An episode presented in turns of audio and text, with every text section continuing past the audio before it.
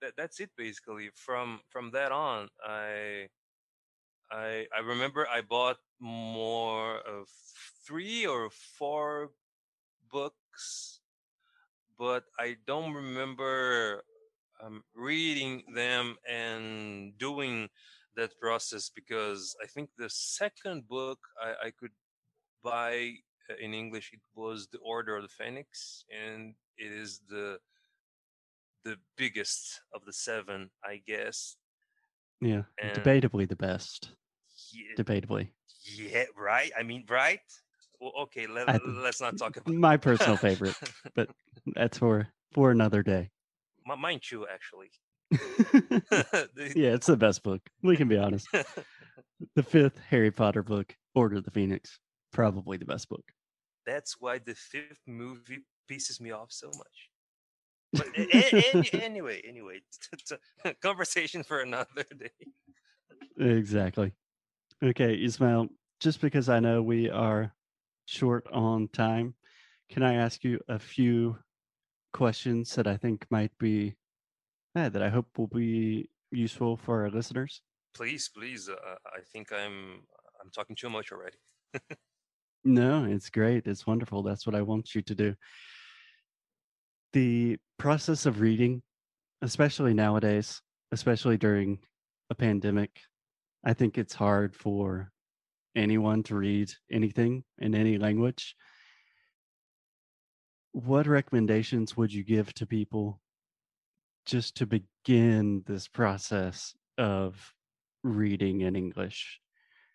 Like, do you have any words of wisdom or encouragement that you would give to our listeners?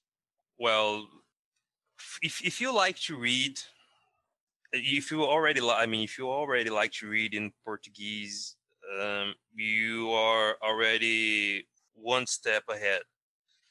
Exactly. um, you can grab any any book or any article that you are interested in and try and read it in English.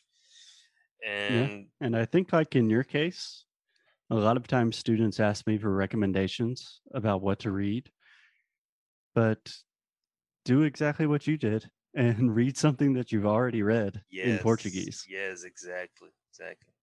Yeah, it's a great place to start. I also think it's important to note you said if you read in Portuguese, you are already one step ahead.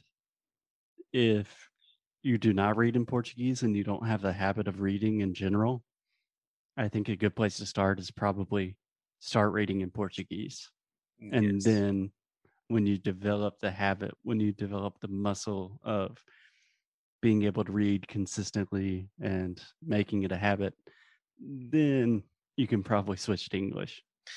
I uh, I remember I wasn't a fine reader when I started. I remember the first the, the, first book I read that didn't had pictures on them because you know that I think that's the thing with kids. I, I want to I want to want a book with pictures and less words and more drawings and things like that.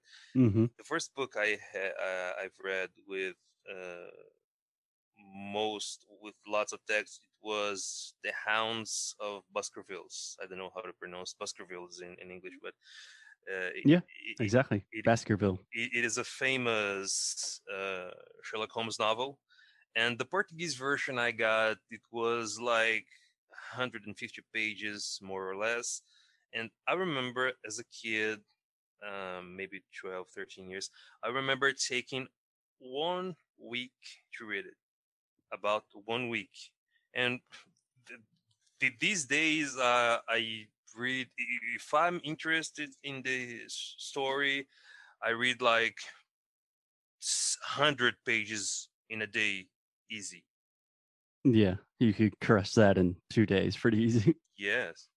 So Yeah. uh, started to to like reading. It's it's a it's an important step. Yeah, I think it's also important to note that a lot of people get overwhelmed or intimidated with the quantity of reading. Like, oh no, I have this huge Harry Potter book and it's 700 pages. I really recommend focusing on the amount of time you intend to read. So you can start very small and just say, Today, I'm going to read for five minutes. It doesn't matter if I read one page or seven pages. Then tomorrow, do it for 10 minutes.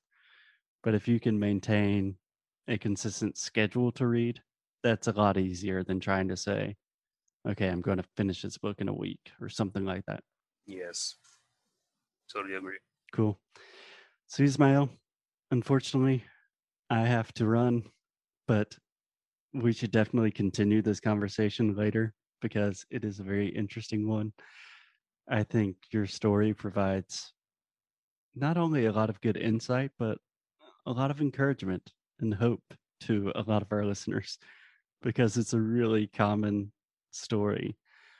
But at the end of the day, here you are speaking English perfectly. So it's a very achievable dream for a lot of people. Yes, yes. And uh, personal experience, this uh, speaking and understanding, uh, it happens when you less expect. You like, it just clicks, you know, oh my God, I can understand. Oh my God, I'm speaking. Yeah. Yeah. I always say learning learning a language, but really learning anything. It's not a linear process, which is to say it's not like you progressively get better and better. It's like some days you're really bad and then all of a sudden you're speaking English. Yes. And that's kind of the way it works. Yes. Cool. Ismail, I really appreciate you coming on the show and we should definitely do it again soon. Well, thanks for having me. It was it was an honor and a pleasure to. My pleasure. Ciao. Ciao.